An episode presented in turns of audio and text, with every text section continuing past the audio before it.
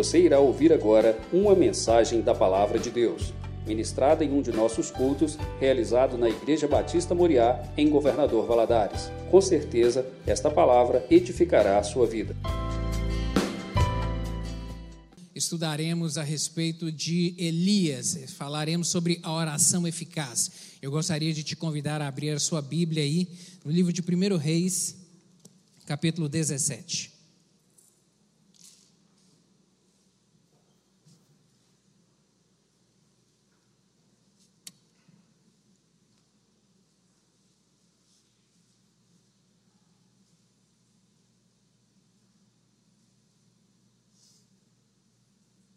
Primeiro Reis, capítulo 17, verso 1.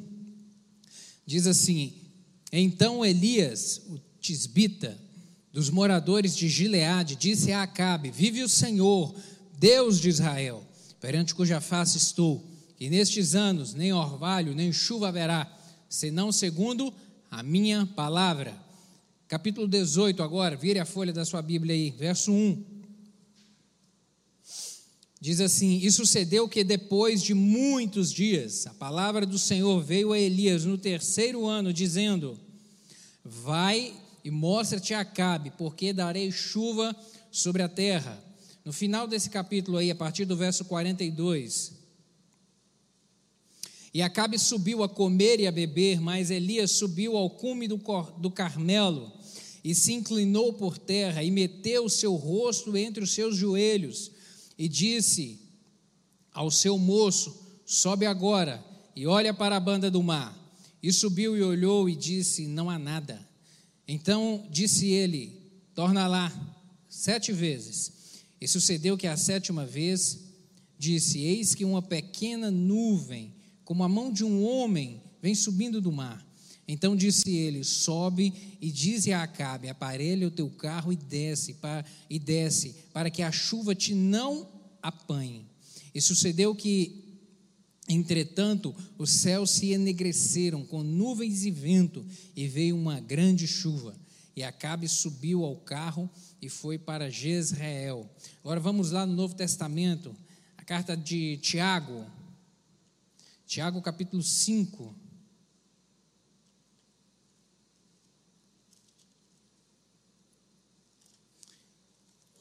Tiago capítulo 5, a partir do verso 17, versos 17 e 18, dizem assim: Elias era homem sujeito às mesmas paixões que nós, e orando pediu que não chovesse. E por três anos e seis meses não choveu sobre a terra. E orou outra vez, e o céu deu chuva. Chuva. Vamos orar? Vamos pedir ao Senhor que aplique essa palavra ao nosso coração nessa manhã. Pai, te damos graças por estarmos na casa do Senhor. Obrigado por esse privilégio maravilhoso de logo pela manhã nos reunirmos para invocar o teu santo nome, porque reconhecemos que o Senhor é Deus no céu, Deus na terra e Deus no nosso coração também. Ao Senhor devotamos a nossa adoração. E obrigado pelo privilégio de nos reunirmos em volta da tua palavra. Eu lhe peço que o teu Espírito Santo fale conosco nessa hora, em nome de Jesus. Em nome de Jesus. Fale conosco, queremos aprender mais do Senhor. Eu lhe peço que o Senhor comunique essa palavra ao coração de cada um dos meus irmãos de uma maneira individualizada. O Senhor sabe o que cada um precisa de ouvir. Espírito Santo, fale. Eu lhe peço que o Senhor me dê graça para transmitir essa mensagem. Eu preciso inteiramente do Senhor, do teu auxílio, porque de mim mesmo eu nada posso. Mas é o Senhor falando é que move cadeias e grilhões, é que faz acontecer. Por isso, fique à vontade e fala conosco em nome de Jesus. Amém, amém. Querido, que, que história impressionante essa daqui. Que momento impressionante esse momento aqui do profeta Elias.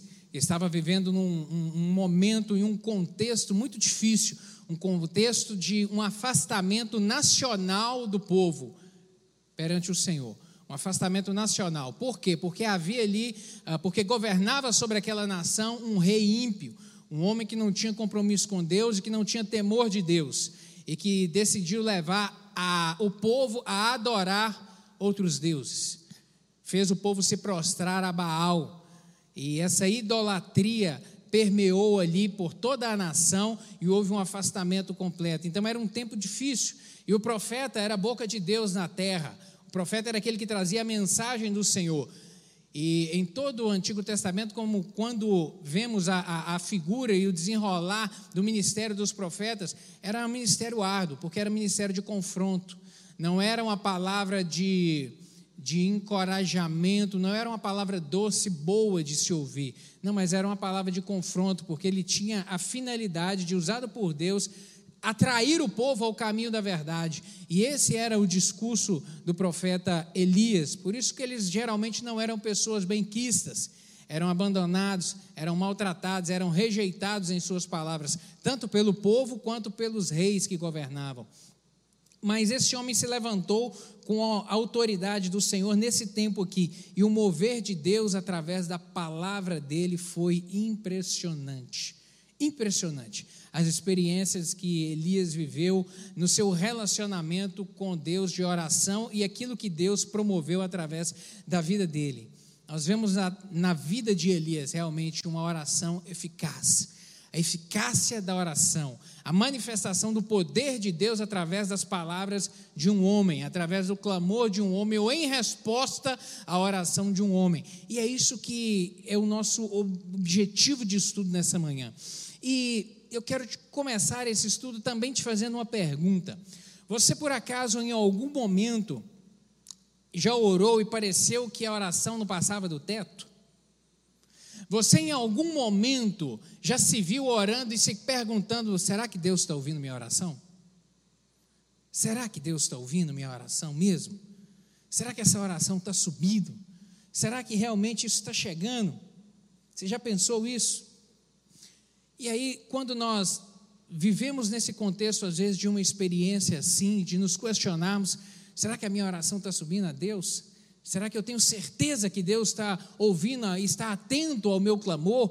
Porque eu não, eu estou orando já há algum tempo e de repente não estou vendo resposta, ou não estou vendo nenhum mover, ou não estou vendo uma porta se abrir, ou não estou vendo fisicamente coisas acontecendo. Você já se perguntou, você já se questionou nisso? Vivendo esse contexto e olhando para a vida de homens, e outros muitos exemplos que nós temos que faremos referência aqui nessa manhã, mas especificamente a Elias, a Elias, nós percebemos que a oração há poder nela, há poder, mas não é qualquer oração, é a oração, é a oração. E o nosso objetivo é esse: estudarmos como é que uma oração é eficaz, ou quando uma oração se mostra eficaz. Quando podemos ter a certeza que a oração feita realmente está sendo ouvida por Deus e podemos ter a tranquilidade, a convicção de que o Senhor há de trazer resposta por ela. Querido, isso é de, uma, de um valor e de uma importância tremenda, porque as nossas perspectivas sobre a vida, elas mudam drasticamente quando cremos que as nossas orações realmente fazem diferença.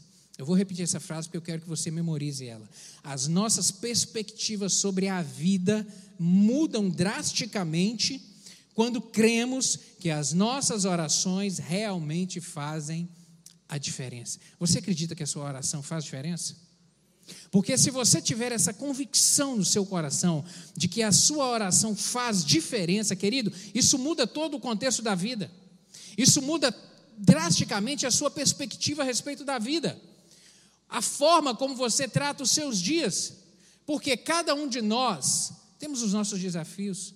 Você tem os problemas que você vivencia no contexto lá de dentro da sua casa, você tem as coisas da rotina do seu dia a dia, os problemas, os desafios, os planos, os sonhos, as coisas que você deseja que aconteçam, você tem a sua realidade, cada um de nós temos a nossa realidade, e quando nós percebemos, e é isso que eu quero que você memorize nessa manhã, que isso permeia sua mente o seu coração, quando percebemos que a oração, quando temos a convicção de que a oração tem poder para mudar drasticamente todo o contexto da sua vida, querido, isso muda completamente a nossa forma de pensar a respeito de oração, isso muda completamente a nossa forma de tratar esse relacionamento nosso com Deus, quando temos a convicção de que se eu orar, vai mudar. Se eu orar, vai mudar. Deus vai agir. as coisas vão se moverem, não vai permanecer tudo do mesmo jeito. Entenda isso. A oração, meu querido, é um instrumento que Deus nos dá. Poder está no Senhor. Poder está no agir do Senhor. E a oração é o instrumento através da qual Deus se manifesta. Quando oramos, nós unimos a nossa fraqueza humana à onipotência de Deus. Quando clamamos, nós unimos a nossa fragilidade, a nossa limitação. Querido, nós podemos conectar a terra ao céu. Nós conectamos a terra ao céu. E aí o mover sobrenatural do Senhor começa a acontecer. O extraordinário de Deus começa a acontecer quando realmente ele vê em nós uma postura de homens e mulheres, de gente que realmente leva a oração a sério e que acredita que esse Deus tem poder de mudar todas as coisas. Tiago, o irmão de Jesus, é, compreendeu essa verdade quando ele disse, lá no verso 16 do capítulo 5, muito pode, por sua eficácia, a súplica de um justo. A Bíblia, na versão NVI, ela diz o seguinte: a oração de um justo é poderosa e eficaz. A oração de um justo, ela é poderosa e eficaz. E ele exemplificou isso através de Elias, quando ele cita nos versos 17 e 18 esse homem, cada do Antigo Testamento. Elias era um homem como nós. Ele orou fervorosamente para que não chovesse, e não choveu sobre a terra durante três anos e meio. Orou outra vez, e o céu enviou chuva, e a terra produziu os seus frutos. Os seus frutos. Como eu disse, Elias, conhecido como Tisbita, orador ali de Gileade, apareceu aqui no capítulo 17 de 1 Reis, a Acabe. Aparece aqui perante esse rei mau, ímpio, idólatra, que não tinha compromisso algum com Deus e traz essa palavra de confronto, uma palavra para poder realmente é, mexer com aquele estado de coisas e de princípios e valores que regia a nação de Israel naquele momento. Ele traz essa palavra, ele, segundo, ele diz: segundo a minha palavra, não vai chover. Verso, verso 1. Então Elias, o tisbita dos moradores de Gileade, disse a Acabe: Vive o Senhor, Deus de Israel, perante cuja face estou que nestes dias nem orvalho, nem chuva haverá, senão segundo a minha palavra. Olha a autoridade deste homem. Quando ele fala, rei, não vai chover, porque eu estou dizendo que não vai chover. Eu estou dizendo, não vai chover, porque ele estava com a conexão de oração com o Senhor. Pela autoridade do Senhor foi que ele falou. Ele não tinha poder absolutamente nada, mas pela autoridade do Senhor através da vida dele, ele disse: Rei, não vai chover, porque isso tudo tinha um propósito de Deus por trás disso aqui. E nós vemos nos desenrolar no capítulo 17 no capítulo 18 o, o, o que Deus promoveu de, através de Elias, de trazer o povo de volta, de quebrar essa idolatria que regia a nação naquele momento ali. Essa palavra de juízo veio em decorrência desse abandono de Israel do Senhor, por prostrar-se a Baal. Baal, que era um deus pagão e que era conhecido como, ele era o padroeiro da prosperidade, porque o povo acreditava que a prosperidade vinha por esse Deus, pela adoração a esse Deus. Israel acreditava que os animais se reproduziam e os frutos da terra cresciam pelo poder de Baal, porque Baal mandava chuva na hora certa, porque Baal abençoava o rebanho e o rebanho se multiplicava. Essa era a crença idólatra que havia naquele momento.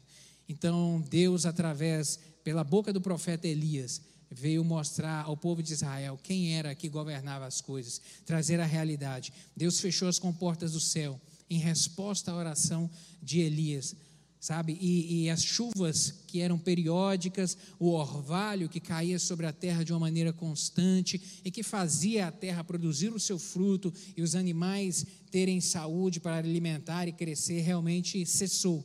Isso tudo cessou. Uma seca severa uma seca severa é, dominou, reinou durante esse tempo aqui, que foi um golpe mortal a esse Deus pagão, a Baal. Tinha essa finalidade, quebrar a idolatria. As orações de Elias acionaram o braço forte de Deus, querido, o braço onipotente de Deus, o Deus que move sobre tudo e sobre todos. Há poder na oração de um homem e de uma mulher que crê. Amém? Há poder na oração de um homem e de uma mulher que creem, que creem. Quando o justo ora, Deus age. Fala para quem está do seu lado. Quando o justo ora, Deus age. Quando o justo ora, meu querido, Deus age. E a certeza que eu tenho disso é que se a oração não fosse tão importante assim, se a oração não fosse algo de tanta relevância, não haveria tanta oposição espiritual para impedir você de orar. Já percebeu isso? O raciocínio é simples. É simples. A oração é algo tão importante, que é algo que, se não fosse tão importante, não haveria tanta oposição espiritual para te distrair, para te desmotivar de orar, para te desencorajar de orar. O raciocínio é simples. Vamos ver aqui algumas coisas, alguns motivos para a oração. Por que orar? Alguns motivos. A Bíblia apresenta motivos claros para o povo de Deus orar. Primeiro deles é a obediência, porque antes de tudo, Deus ordena que o povo ore. Antes de tudo, a Bíblia nos dá essa orientação.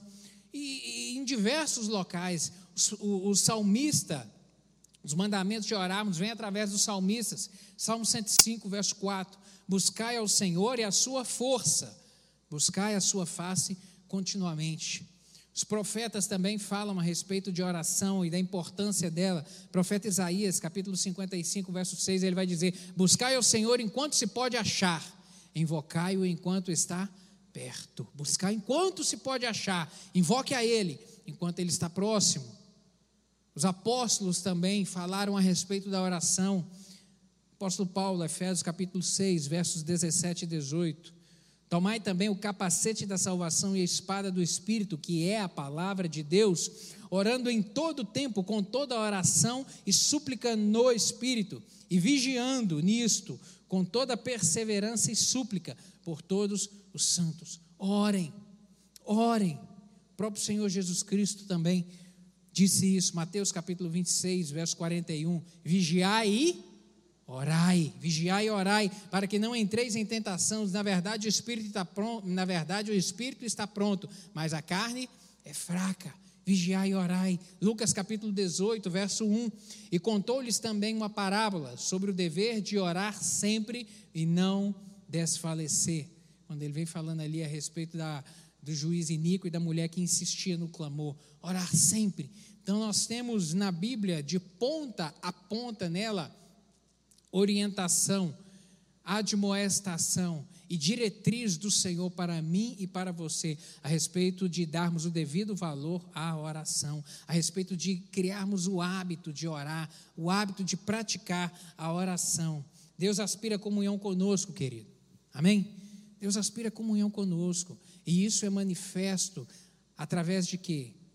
Da meditação da Sua palavra e da oração, e do buscar a face do Senhor, de realmente invocar o nome dEle. É através da oração que mantemos esse relacionamento com Ele.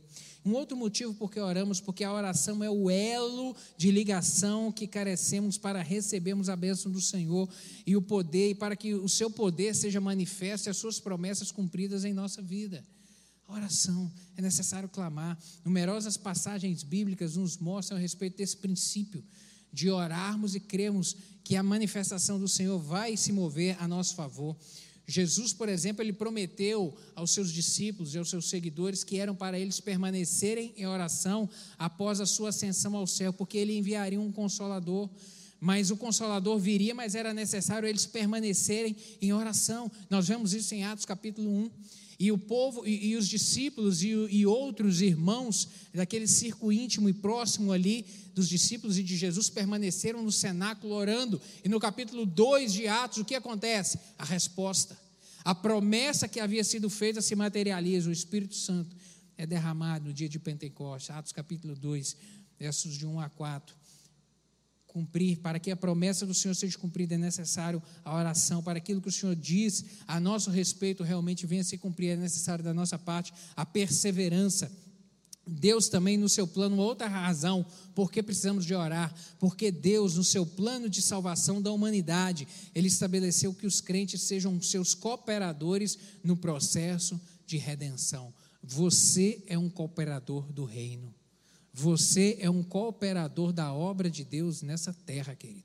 Eu e você somos cooperadores. Nós vemos isso, as coisas são realizadas no reino espiritual através da oração através da oração. Por isso a necessidade de clamarmos pela obra do Senhor, clamarmos pela igreja do Senhor, clamarmos para que o Senhor sustente os pastores, para que o Senhor dê graça aos líderes, para que o Senhor capacite, para que o Senhor levante e encoraje o povo, para que o Senhor fortaleça a fé daquele que está abatido, para que o Senhor levante, anime, para que prossiga na caminhada, orarmos por salvação. Isso é o que, querido? Isso é cooperarmos com o reino do Senhor. Isso é cooperarmos com o chamado do Senhor. Jesus ensinou que a obra será levada a efeito dentro da plenitude do propósito de Deus, quando também o seu povo orar. Mateus capítulo 9, verso 38, ele diz: Rogai, pois, ao Senhor da seara, para quê? Para que mande ceifeiros para a sua seara. Rogai ao Senhor da seara para que ele mande trabalhadores, ou seja, para que a obra prossiga, para que a obra avance. Temos que orar para que a obra do Senhor avance na terra, sempre. Coloque isso nas suas orações. Deus abençoe os irmãos da igreja perseguida. Meu Deus, abençoe a obra do Senhor. Continue a levantar obreiros do Senhor. Deus abençoe as agências missionárias. Deus levanta mantenedores. Levanta, meu Deus, para que a obra do Senhor avance. Deus abençoe a nossa igreja local. Abençoe o povo, meu Deus, que congrega nessa igreja. Meu Deus, atraia as pessoas dos quatro cantos da cidade. Senhor, para que venham buscar a face do Senhor, para que, para que se convertam. Nós somos cooperadores da obra do Senhor na terra, querido. O poder de Deus de cumprir o seu propósito também, ele somente acontece através da nossa oração, através quando nos dispomos a clamar para que a obra do Senhor avance. Se não orarmos, poderemos, inclusive, querido, ser impedimento, pedra de tropeço, ser empecilho para que o propósito do Senhor aconteça na terra. Você já imaginou isso? Porque se a igreja cruzar os braços e deixar de servir e deixar de trabalhar, olha o prejuízo espiritual disso. Olha o prejuízo. A obra do Senhor precisa de mim e de você, querido. A obra do Senhor precisa de, das nossas orações para que ela avance. Os requisitos de uma oração eficaz, eu gostaria de chamar a sua atenção para isso também nessa hora, os requisitos. Como, como eu disse no início, como ter essa certeza no coração? Como ter essa convicção de que quando eu abro os meus lábios, dobro os meus joelhos, ou estou assentado, ou em pé, ou deitado, como eu ter a convicção no coração de que as minhas palavras são ouvidas por Deus? Estão sendo ouvidas, e de que eu terei resposta, e de que o Senhor há de mover a meu favor. Requisitos de uma oração eficaz. Nossa oração, para ser eficaz, ela precisa satisfazer alguns requisitos. Você precisa de compreender isso. Por quê? Porque o reino espiritual, querido, ele é ordenado por princípios. Princípios estabelecidos por Deus. O reino espiritual não é uma bagunça, não. O reino espiritual, na verdade, ele é muito mais organizado do que esse reino nosso material e físico. Muito mais organizado. Muito mais organizado. E Deus estabeleceu essas regras a forma como as coisas acontecem. E uma delas, um desses princípios é a respeito da oração como start, como mover de Deus, como instrumento, como forma do Senhor agir. Então, como orar e ter a certeza e a convicção de que a resposta virá? Primeira coisa, a primeira coisa, o primeiro requisito para uma oração ser eficaz é, é uma fé genuína é, a fé, é uma fé verdadeira. É aquele que está orando ter uma fé genuína e uma fé verdadeira a respeito do Senhor. A fé genuína demonstra que sabemos que tudo é possível quando oramos. A fé genuína, ela é o resultado da convicção no coração de que Deus tem poder, de que Deus é onipotente, de que o Senhor tem a capacidade de mover qualquer coisa e qualquer situação. E isso desde a mais simples ou até a mais complexa. Eu já tive a experiência de, conversando com irmãos, o irmão às vezes é, dizer que está travando algumas, algumas coisas, alguns problemas, sabe, dificuldades, e eu perguntar: Você já orou? E ele falar que não. Você já orou a esse respeito? Ele falou: Não, pastor, ainda não orei sobre isso. Então você está perdendo tempo. fé genuína, querido, entenda isso, é a convicção no coração de que não há limite para o agir do Senhor. Seja o que for, seja o que for, seja de uma simples, um, algo que pareça o mais simples até aquilo que pareça realmente o impossível, aquilo que é muito difícil, aquilo que parece que não tem solução. A fé genuína é isso, querido. É acreditarmos, é cremos, é, é, sabe, é a convicção no coração de que estamos na presença de um Deus que tudo pode, que tudo faz. Exercitar a fé genuína é não duvidar, é ter a convicção. E Jesus declarou isso de uma maneira muito aberta, quando ele falou em Marcos, capítulo 11, verso 24: Por isso vos digo que tudo quanto em oração pedirdes, crede que recebestes, e será assim convosco. Eu digo, tudo aquilo que você clamar e crendo que a resposta virá e crendo que Deus tem o poder de operar, vai acontecer. Deus vai agir. Ele não disse isso ao pai de um menino endemoniado? Marcos capítulo 9, verso 23. Jesus falou ao pai daquele menino que estava endemoniado e que era um caso perdido. E o pai do menino fala: Eu já procurei todo quanto é tipo de recurso e ninguém resolveu esse problema. Eu trouxe até para os seus discípulos Jesus e eles não foram capazes de resolver esse problema. Resolve, por favor. O que, é que Jesus diz para ele? O que, é que Jesus responde? Se tu podes crer, se você pode, se você acredita que é possível, tudo é possível ao que? Crer. Se você crer, se você acreditar que eu posso fazer isso, que isso é possível de acontecer, tudo é possível ao que crê. O autor aos Hebreus também vem nos orientar quanto a isso, quando ele diz lá no capítulo 10, verso 22, verso 22 Cheguemos-nos com verdadeiro coração, em inteireza de fé, tendo os corações purificados da má consciência e o corpo lavado com água limpa. Cheguemos com o verdadeiro coração e com inteireza de fé, uma fé por uma fé completa, uma convicção genuína e completa no coração de que é possível, de que Deus pode mover, Deus pode agir. Tiago nos desafia, querido, a pedir, a pedir com fé, não duvidando no coração. Capítulo 1, verso 6, ele diz: Peça, porém, com fé, em nada duvidando, porque o que duvida é semelhante à onda do mar, que é levada pelo vento e lançada de uma parte à outra. Você tem algo a clamar ao Senhor? Você tem algo a pedir? Você tem algo a apresentar ao Senhor? Uma súplica? Peça com fé. Não duvide. Não seja como a onda do mar que vai em momentos que você acredita, em momentos que você não acredita, em momentos que você está fortalecido e crê que Deus pode agir, e outros que você fica duvidando, vacilando. Não, querido, creia, creia. O desafio é ter fé. É fundamental crer que as orações são ouvidas, mesmo quando não vemos os resultados. É fundamental termos a convicção de que a oração é ouvida, mesmo quando não vemos. Por quê, pastor? Porque por vezes, querido, aí nós temos que compreender que tudo está conectado, nada acontece por acaso. Por vezes, o agir do Senhor, ele não é instantâneo. Algumas vezes nós vemos resposta de oração instantânea. Instantânea, coisa que você termina de orar e a resposta vem logo em seguida. Em alguns momentos vivenciamos isso, mas em outros momentos não. Por quê? Porque nós temos que compreender que o propósito de Deus não é resolver o seu problema ou o meu problema. O propósito do Senhor é trabalhar no seu coração e no meu coração. O propósito de Deus é nos amadurecermos. O céu é aqui? O céu é aqui? Não, né? O que, que a gente está vivendo aqui? Só um tempo. O céu não é aqui. O céu é outro lugar. A gente está só de passagem aqui.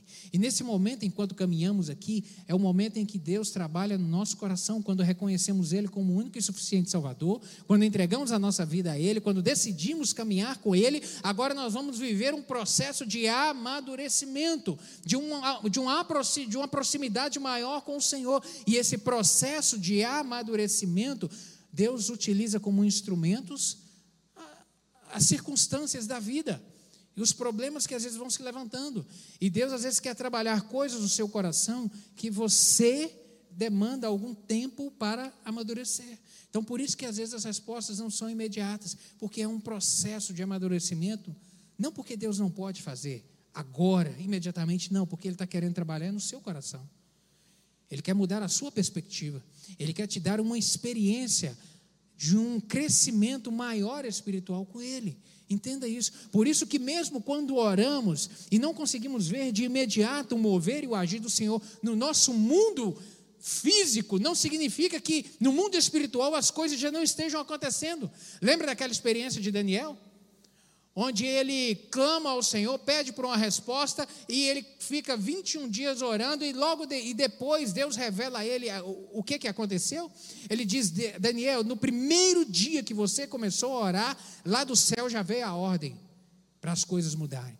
Só que no mundo espiritual teve uma batalha. O principado maligno se levantou contra o anjo e precisou de um anjo de uma hierarquia maior ainda vir para poder resolver o problema e a resposta chegar até você.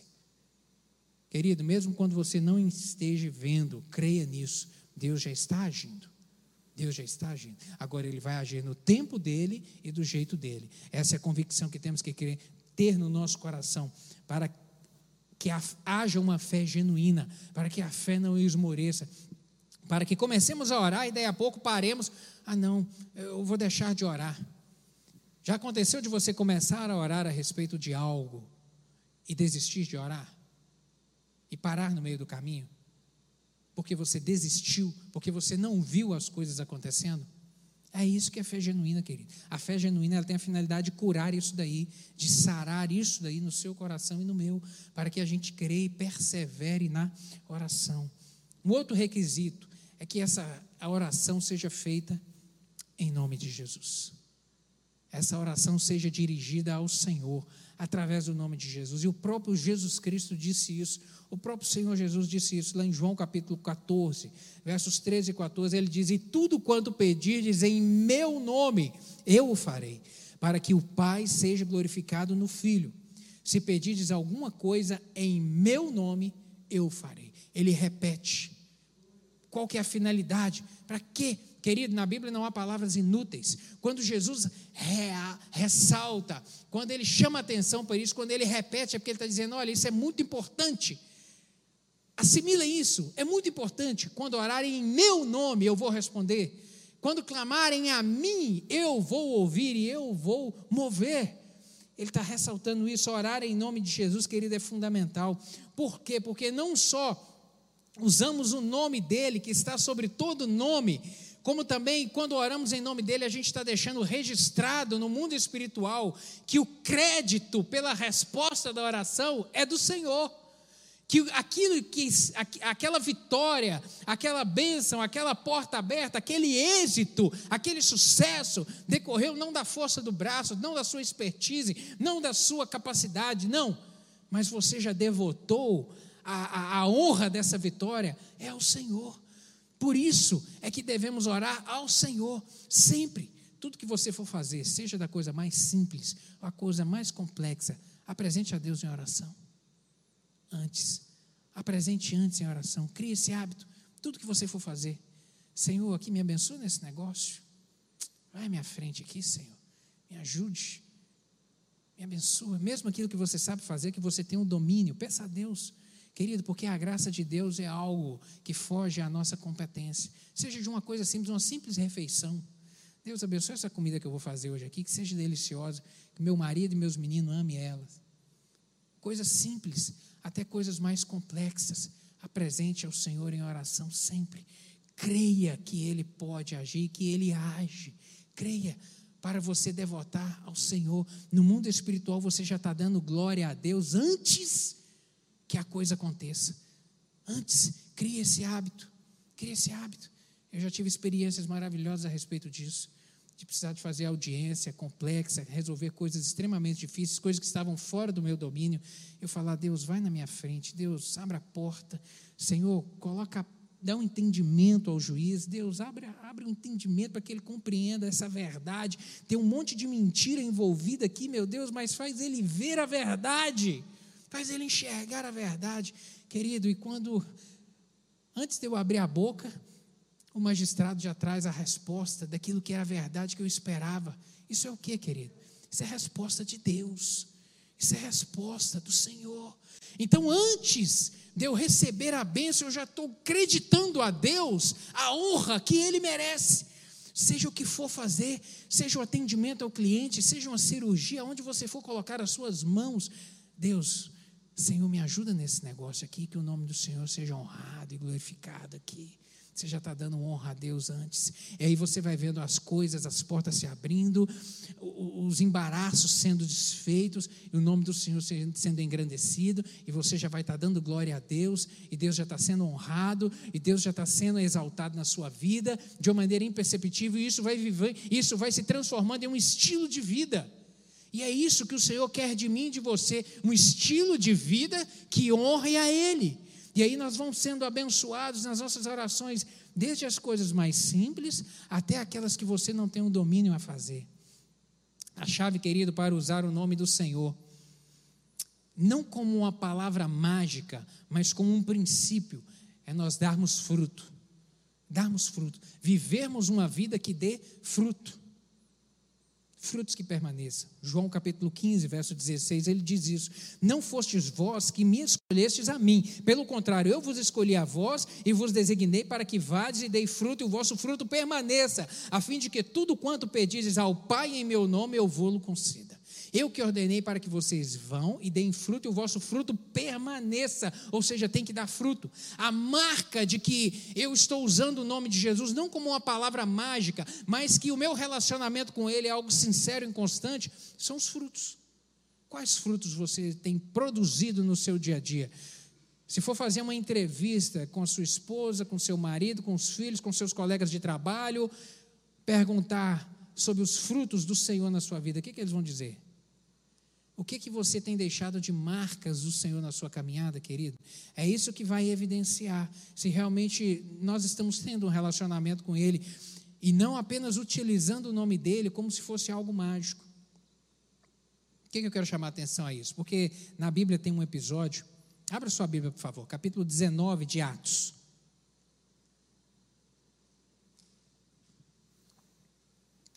A Bíblia tem um relato de um cidadão que quis usar o nome de Jesus como se fosse uma vara de condão, como se fosse algo mágico. Os filhos de Seva. Seva era um sumo sacerdote.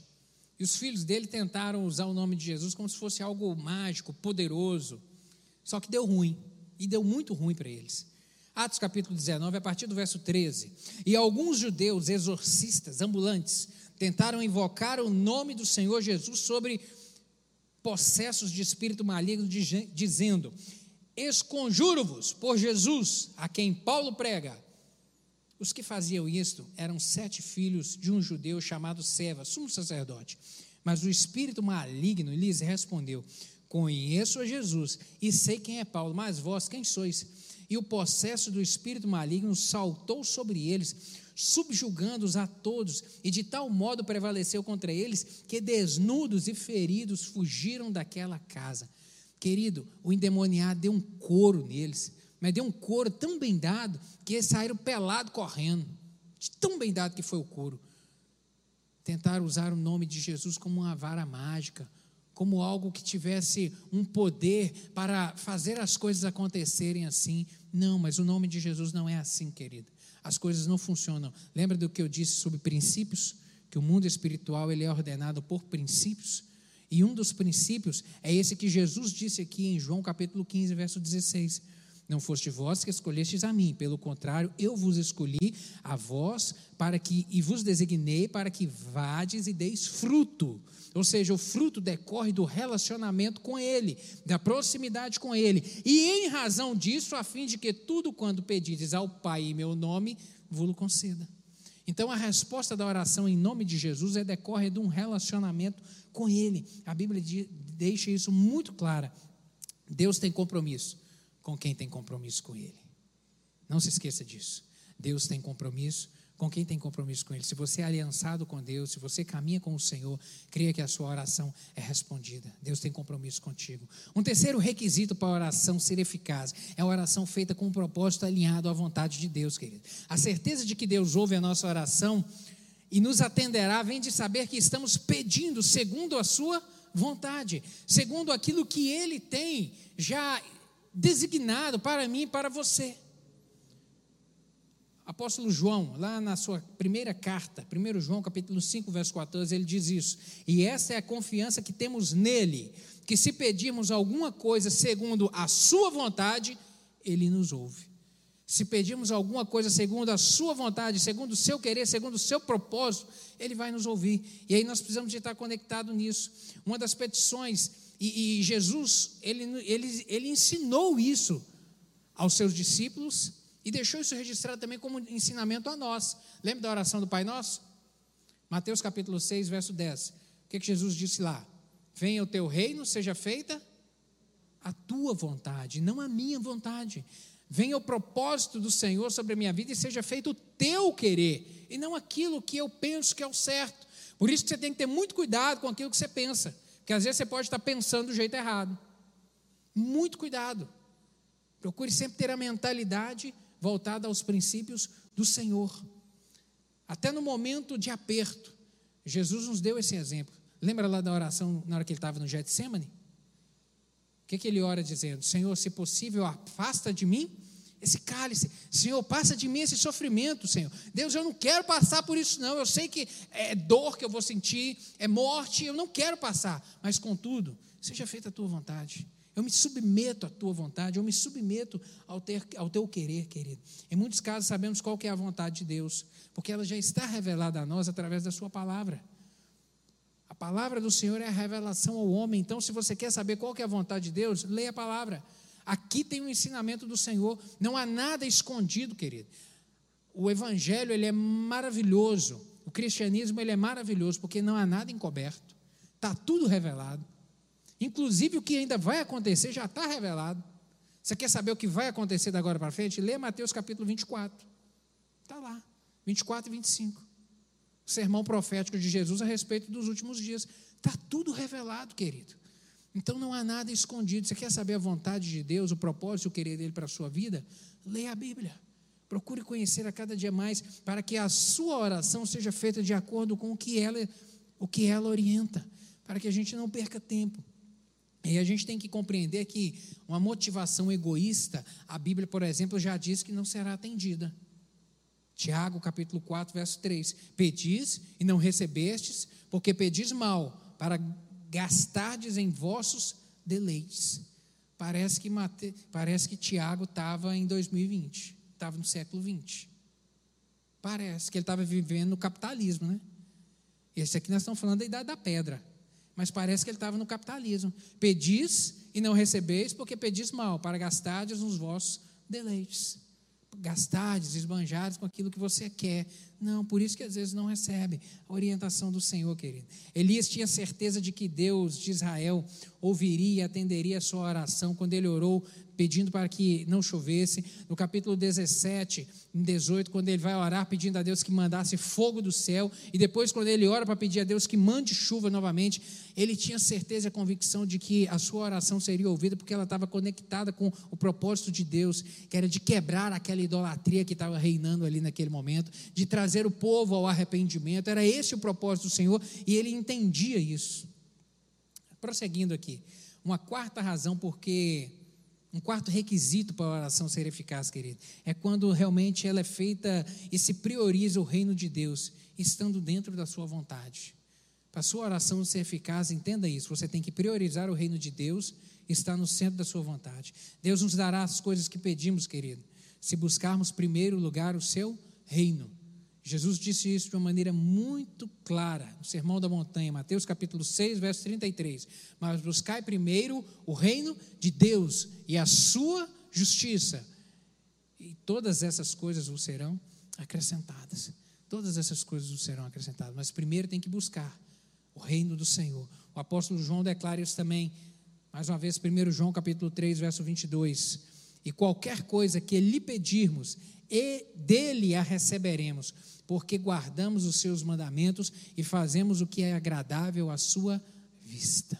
Porque qualquer coisa que pedirmos, dele receberemos essa convicção, porque guardamos os seus mandamentos, porque nós somos aliançados com Ele, porque nós vivemos de acordo com o propósito dele.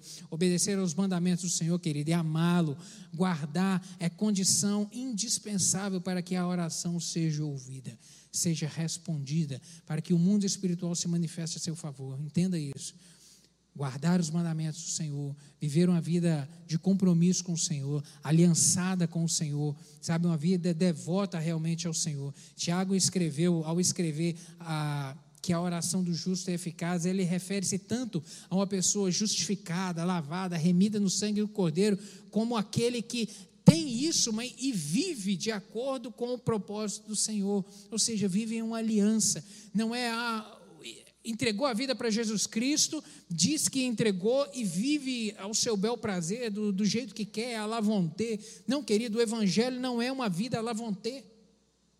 Entenda isso. O Evangelho é tome a sua cruz e siga-me.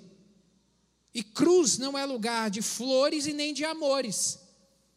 Cruz é lugar de renúncia. Cruz é lugar de abnegação. Cruz é lugar de abrir mão da vontade cruz. Esse é o evangelho verdadeiro, o evangelho genuíno. Tome a sua cruz e siga-me. Ou seja, carregue o que você precisa de carregar. Mas crê que o nosso Deus é um Deus de amor, é um Deus de misericórdia, é um Deus de graça, e é um Deus que ouve a nossa oração, e é um Deus que traz resposta ao nosso clamor. Tiago, capítulo 5, versos 16 a 18. Portanto, confessem os seus pecados uns aos outros e orem uns pelos outros para serem curados. A oração de um justo é muito eficaz. E aí, Tiago, que é o texto que lemos no início, né, registra essa passagem aqui de Elias. Elias era um homem como nós. Ele orou fervorosamente para que não chovesse, e não choveu sobre a terra durante três anos e meio. Orou outra vez e o céu enviou nuvem, e a terra produziu seus frutos. Orou fervorosamente. Querido, Deus está te observando. Entenda isso. Deus está, Deus está te observando o tempo todo. A Bíblia nos fala isso de uma maneira muito clara. Salmo 34, verso 15 a 19. O salmista diz assim: Os olhos do Senhor estão sobre os justos, e os seus ouvidos atentos ao seu clamor. A face do Senhor está contra os que fazem mal, para desarraigar da terra a memória deles.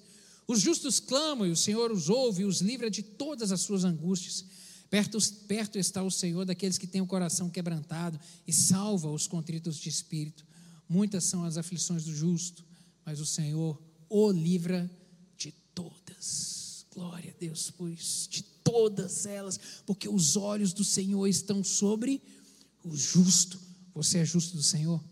Você tem aliança com Deus? Você tem compromisso com Deus na sua vida, querido? Você realmente ama o Senhor? Jesus é prioridade na sua vida? Os olhos dele estão sobre você, querido. Entenda isso. Sempre onde você estiver, a oração que você fizer, os olhos do Senhor estão sobre você.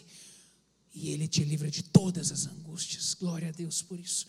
Por outro lado, também o salmista ele vai nos alertar que se abrigarmos o pecado no nosso coração, Deus também se afasta de nós, a presença dele se afasta. Salmo 66, verso 18: Se eu atender a iniquidade do meu coração, o Senhor não me ouvirá.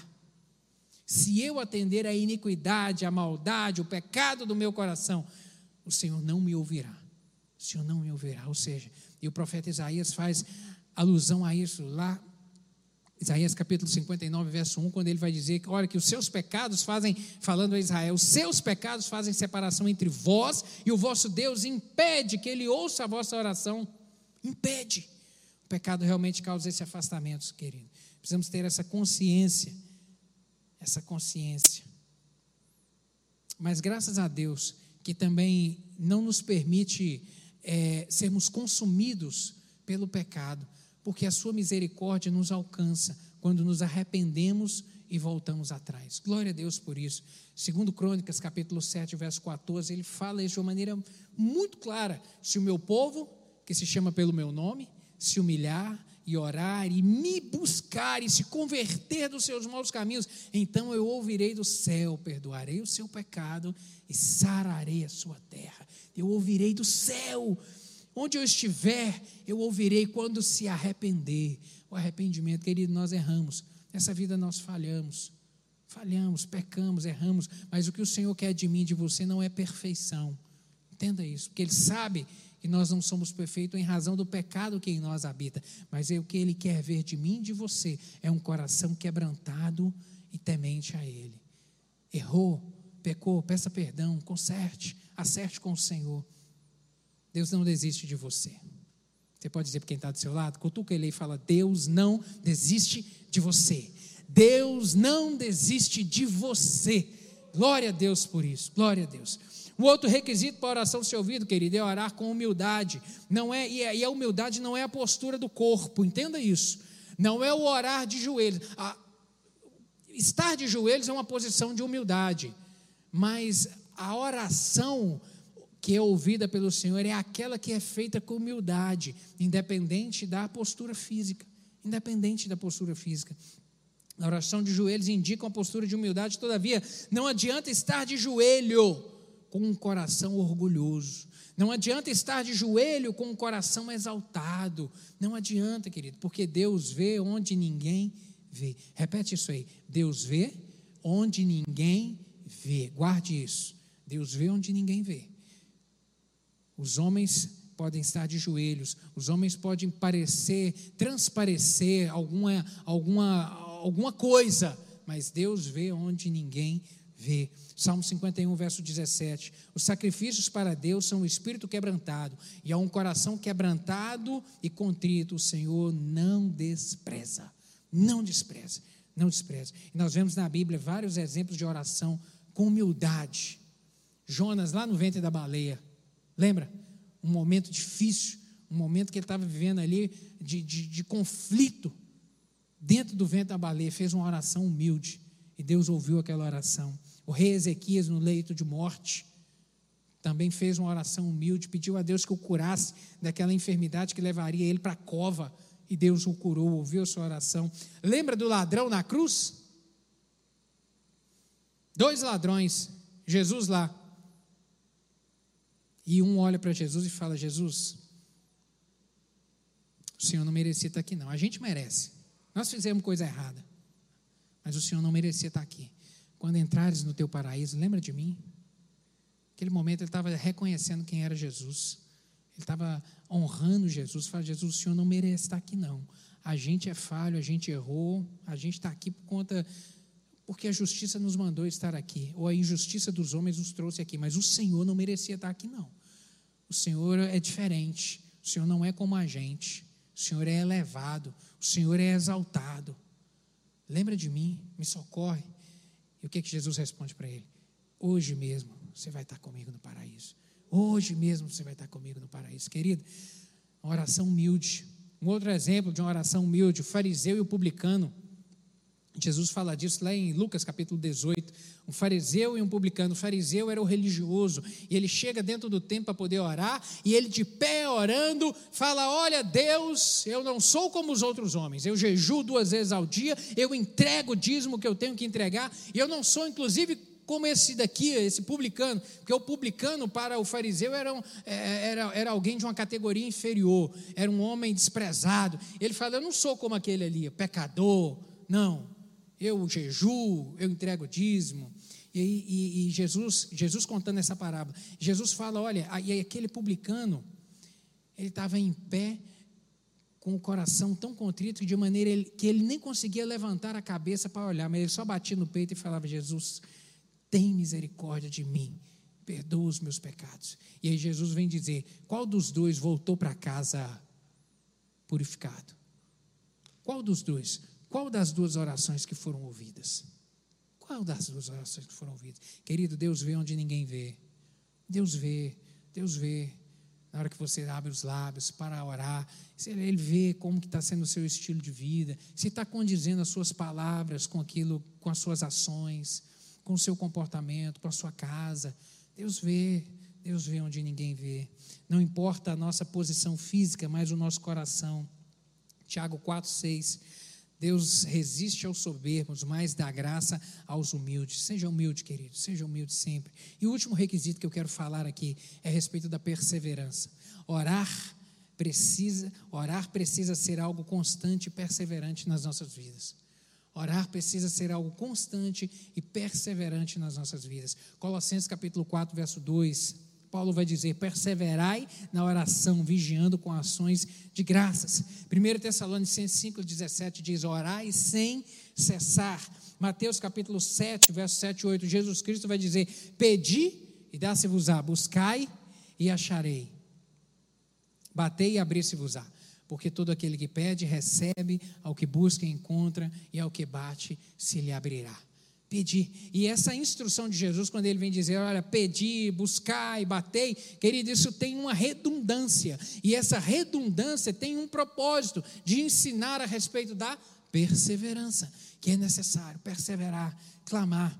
Os homens de Deus, lá do Antigo Testamento, eles reconheciam esse princípio e eles oravam com persistência. Nós vemos isso Moisés orando em favor do povo de Israel no deserto com persistência, com insistência, perseverando em oração. Elias perseverou em orar aqui até que choveu. Nós vemos no capítulo 18, quando ele ele recebe uma palavra do Senhor, e sucedeu que depois, verso 1, de muitos dias a palavra do Senhor veio a Elias ao terceiro ano, dizendo: Vai mostra-te a Acabe, porque eu vou mandar chuva. E lá no verso 42, ele se prostra para orar. E ele começa a orar: Deus, manda chuva. Deus, responde a minha oração. Deus, ele não sabia quando a chuva ia cair. Não tinha nem sinal de chuva. Orar por chuva quando o céu está fechado, quando tem uma chuva pendurada, é fácil, querido. Agora, orar num tempo igual esse nosso, que o céu está um sol estalante do céu, aí tem que ter fé. E acreditar que a chuva vai cair mesmo. Tem que ter fé. E era isso que ele estava vivendo nesse momento, três anos e meio de seca, de sequidão. E ele dobra os joelhos e começa a orar. E a gente tem que ter muito cuidado quando lê a Bíblia, porque parece que algumas coisas acontecem de imediato e não são assim. Nem, às vezes, uma sequência de versículos, de um versículo para o outro, querido, às vezes tem espaço de anos. Anos. E aqui nós vemos no verso 42 e Acabe subiu a comer e a beber, mas Elias subiu ao Carmelo e se inclinou por terra e meteu o rosto entre os joelhos e começou a orar.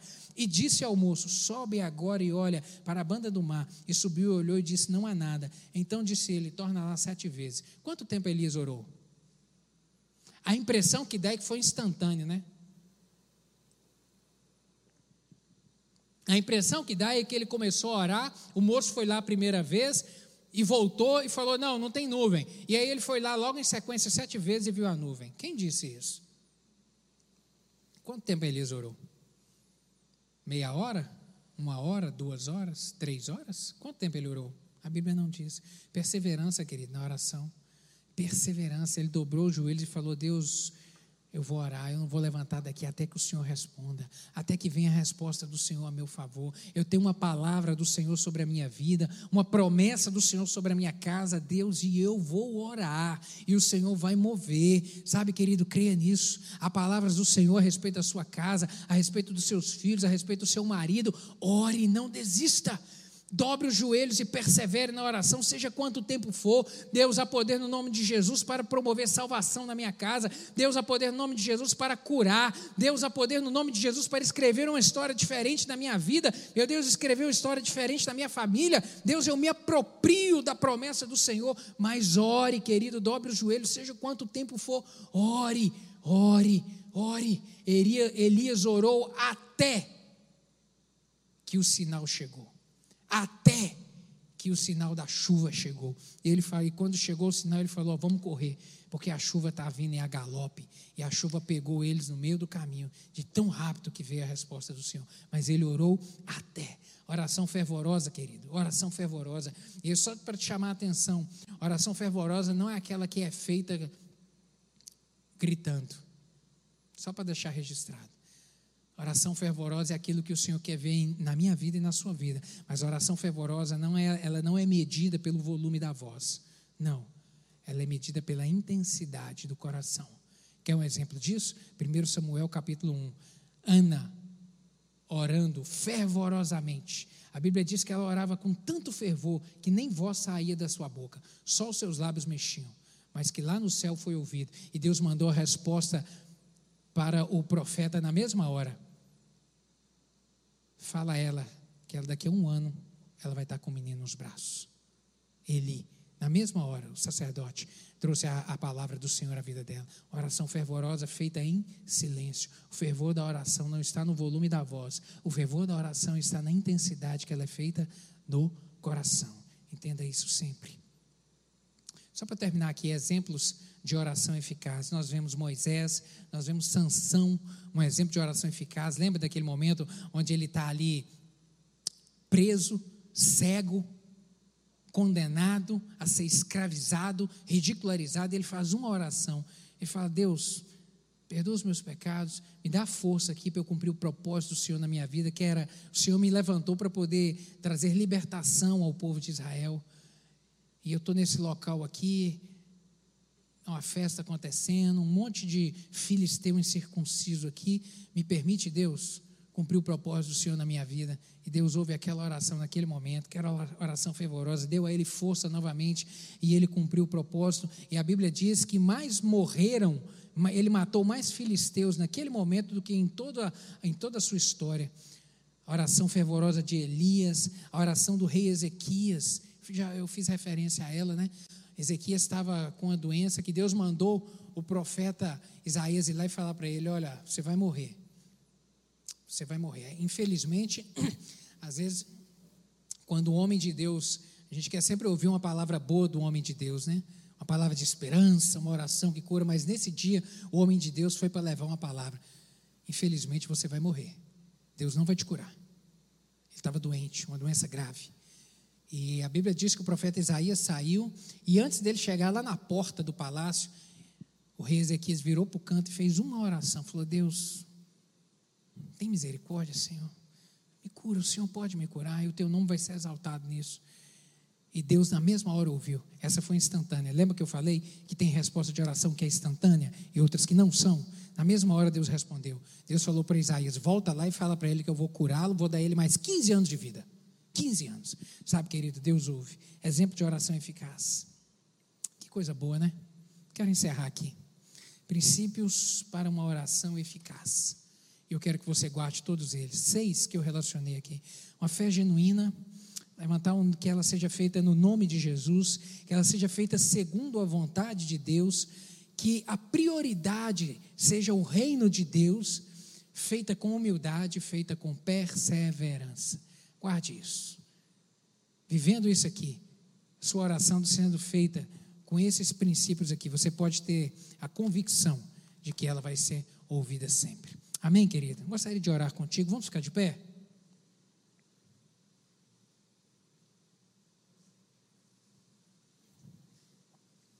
Eu quero que a minha oração seja respondida. Você quer? Então eu gostaria de orar contigo nessa hora que percebeu que de repente tem alguma coisa que você precisa de ajustar aqui. Alguma coisa que você precisa de mudar no seu jeito de orar. De repente assumir um compromisso mais próximo com o Senhor, um compromisso genuíno, uma vida assim que realmente agrade ao Senhor. De repente é fé, está faltando fé, precisa de ter mais fé, sabe? De repente é, é invocar o nome de, do Senhor com uma proximidade maior de repente é perseverança, você não está perseverando na oração, está perdendo a bênção porque não está perseverando. Se essa palavra fez sentido para você, querido, coloque a mão no seu coração que eu quero orar com o Senhor. Por isso que eu orei no início dizendo para que o Espírito Santo falasse de uma forma individualizada, porque o que você precisa que seja mudado é diferente do que o irmão que está do seu lado às vezes precisa. Então eu gostaria de orar contigo nessa hora. Feche seus olhos, Pai. Obrigado pelo teu ensinamento nessa manhã. Obrigado. E, Pai, e o Teu Espírito Santo comunicou aqui coisas ao coração dos meus irmãos. Eu lhe peço em nome de Jesus, Deus, que as decisões que estão sendo tomadas nessa hora, Pai, que elas sejam genuínas, que elas sejam verdadeiras, em nome de Jesus. Meu Deus, muda meu Deus, ajuda a, a, a, tomar uma postura nova, meu Deus, um posicionamento novo perante o Senhor, para que cada um experimente aqui, meu Deus, do Senhor, ó Deus, uma eficácia na oração, porque a palavra, ela é real, a palavra do Senhor, ela não volta vazia. O Senhor disse que se orarmos, se cremos, se batermos, se buscarmos, se invocarmos a face do Senhor, o nome do Senhor, Deus, o Senhor haverá de responder. Meu Deus, eu lhe peço em nome de Jesus que as nossas orações sejam ouvidas, meu Deus, mas que nós aprendamos, Pai, a apostar-nos, a nos postar de acordo com os princípios do Senhor, para que, ó Deus, entremos diante do trono da graça com ousadia, com fé, meu Deus, com humildade, com a convicção de que a nossa oração está sendo ouvida no céu e que a resposta do Senhor virá na terra. Em nome de Jesus, eu lhe peço, completa essa palavra com sinais e prodígios na vida dos meus irmãos aqui e que o teu nome seja engrandecido e exaltado. É o que eu lhe oro em nome de Jesus. Amém. Deus te abençoe, meu querido.